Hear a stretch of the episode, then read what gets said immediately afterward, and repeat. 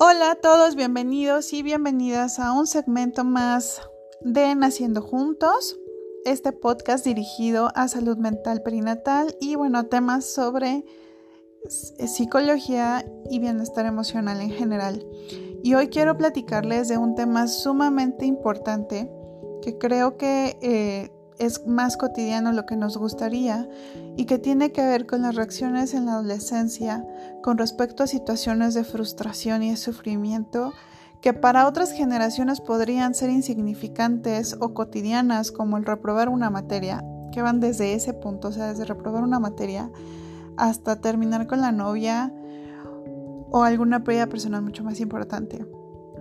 Y el cómo cada día encontramos en las noticias nacionales o internacionales más actos de violencia que son generados por adolescentes eh, desde edades muy tempranas. Y está hablando de 10, 11 años, 12, 16 años que, encontramos noticias de tiroteos en escuelas. Eh, de, personajes que atentan contra la vida de, su familia, eh, de sus hermanos menores, de gente más vulnerable. Y esto impacta, es como si fuese eh, cada vez más natural los actos violentos, incluso hacia sí mismos, ¿no? El famoso cutting, ¿no? Las autolesiones que son sumamente frecuentes en consulta últimamente y que es triste, porque son jovencitos que podrían tener eh, todo para estar tranquilos y poder tener una vida buena. Pero bueno, ¿qué tiene que ver esto con la salud perinatal? Yo quisiera platicarles justamente de dos conceptos en particular que me parece sumamente importante y que van totalmente afín con el tema de nuestro podcast. Uno de ellos se llama vulnerabilidad neurológica desde la etapa perinatal y la otra es la vulnerabilidad de los vínculos o la importancia de los vínculos tempranos, ¿no? Que son como factores desencadenantes en este tema de la violencia y las autolesiones. Cuando hablamos de vulnerabilidad neurológica, hemos dicho varias en algunas ocasiones, ¿no? Eh, pues sabemos que un producto, un, feto, desarrolla todo su sistema desde cero, desde el día uno. Y el hecho de que la mamita pudiese estar en equilibrio totalmente emocionalmente y físicamente hablando. Es de suma importancia para que este desarrollo se lleve de manera saludable. El factor protector es ese, que la mamá esté saludable y en equilibrio para que el desarrollo de ese feto sea igual. Eh, la programación neurológica que nosotros le podemos dar a estos bebés desde la pancita es sumamente importante. Y por eso es recomendable que no echemos en saco roto la importancia de cuidar nuestro bienestar emocional en esta etapa tan importante de nuestra vida. El cómo eh, los cambios emocionales se pueden llegar a justificar por el simple hecho de los cambios hormonales, que claro que tienen que ver, pero que hemos dicho antes que no son determinantes. Hay muchas cosas en la vida que nos los desencadenan. Hay que aprender muchísimo a cuidar lo que pensamos y la forma en que vemos el mundo para poder protegernos en ese sentido.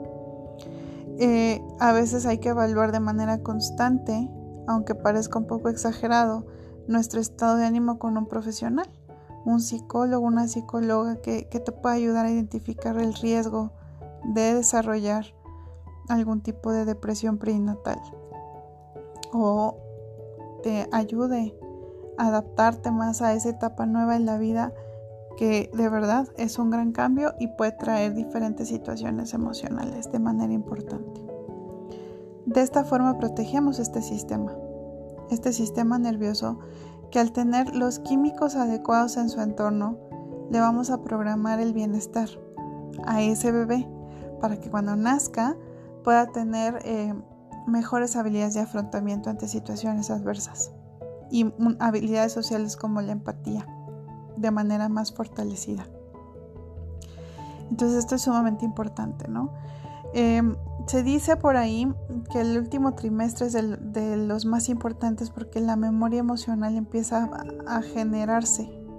Yo les diría que sí, pero yo creo que necesitamos cuidarnos desde el día uno, cuidar mucho el cómo nos sentimos y entender que desde el día uno es si mamá está bien, si mamá se siente bien, si mamá se siente feliz, si mamá se siente en equilibrio, si mamá sabe cómo resolver las situaciones eh, adversas de lo cotidiano, ese bebé va a estar bien en todos los sentidos y obviamente su desarrollo va a ser sano desde el día uno.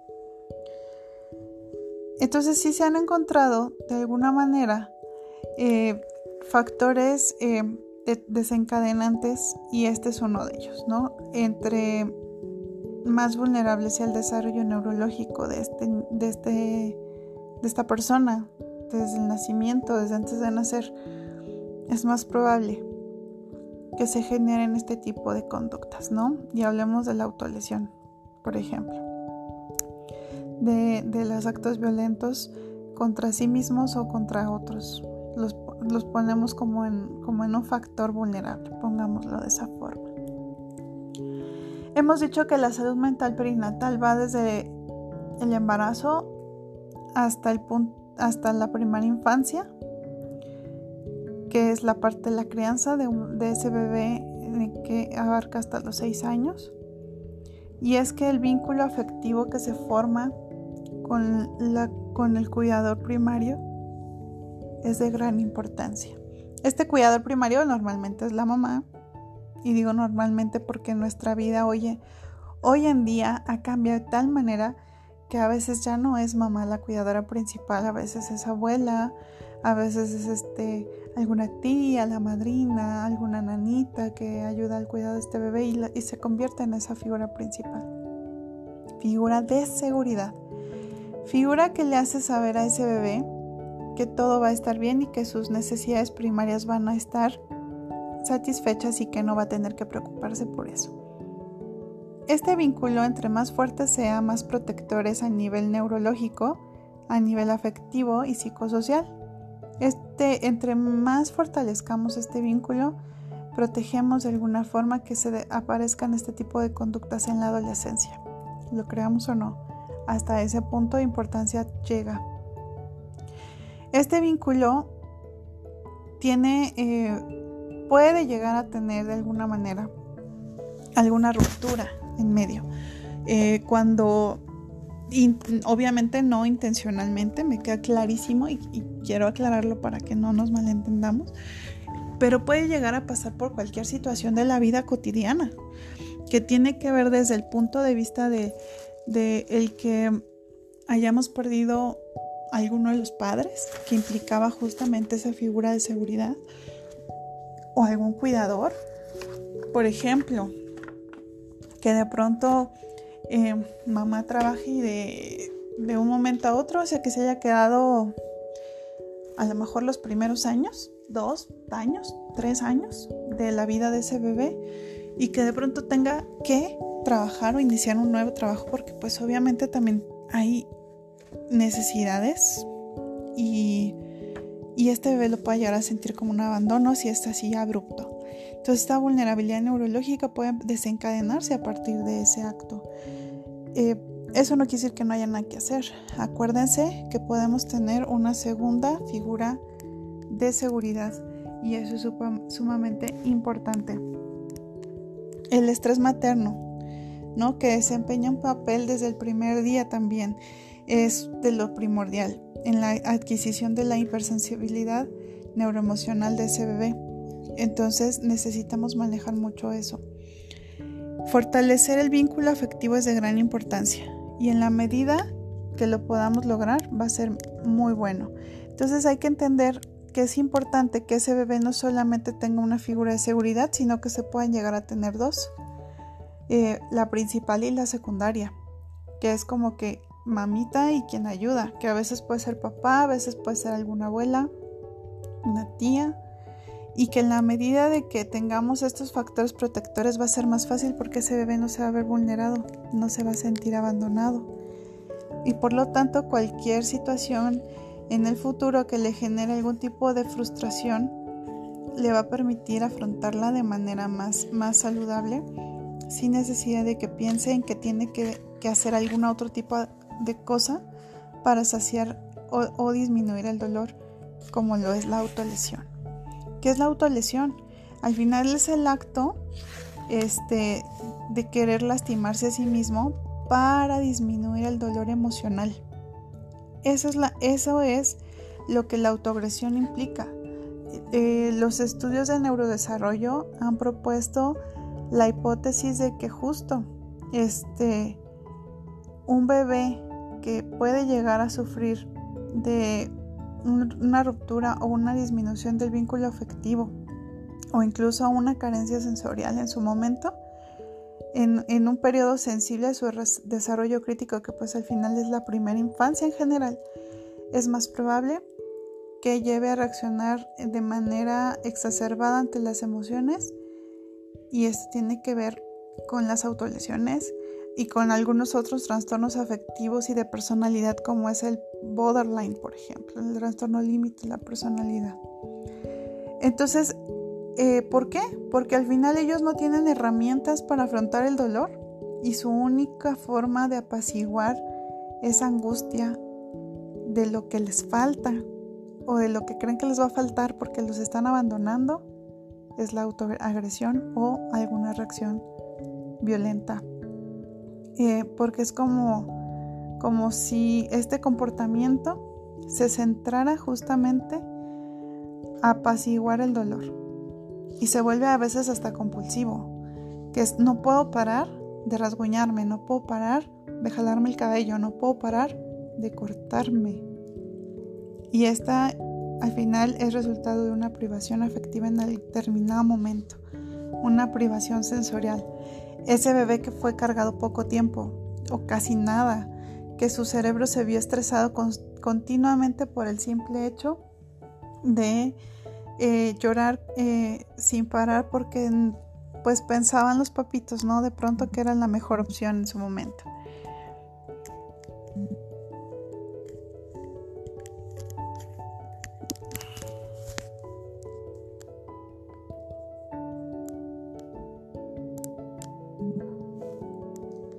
Bueno, es importante irlo entendiendo.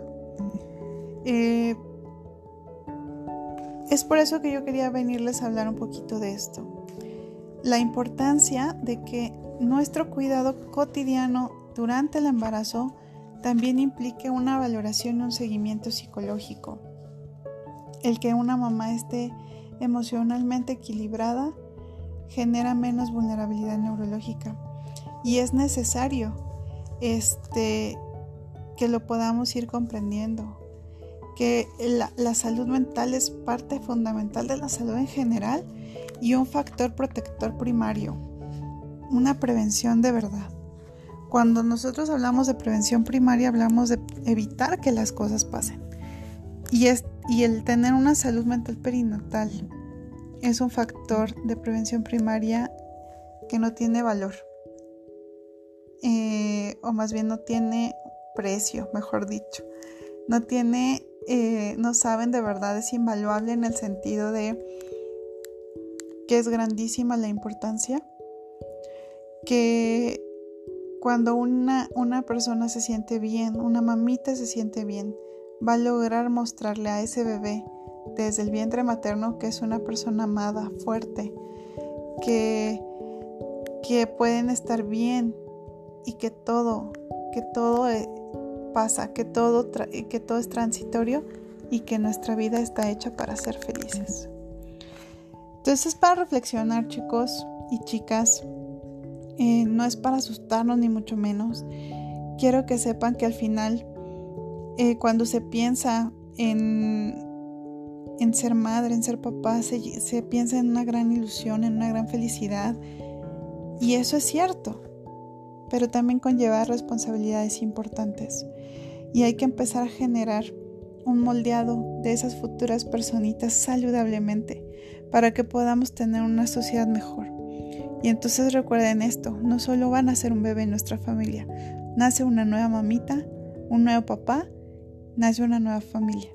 Logremos que esta sociedad sea cada vez mejor, cada vez más sana, cada vez más equilibrada a través de cuidar nuestra salud mental perinatal.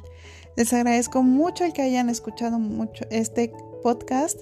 que son cortitos, trato de que sean cortitos, pero eh, con información importante. Espero sus retroalimentaciones en nuestro correo de contacto.cognosipsi.gmail.com y recuerden que cualquier tema que quisieran tratar con nosotros o que podamos subir al podcast, con todo gusto lo hacemos y cuídense muchísimo.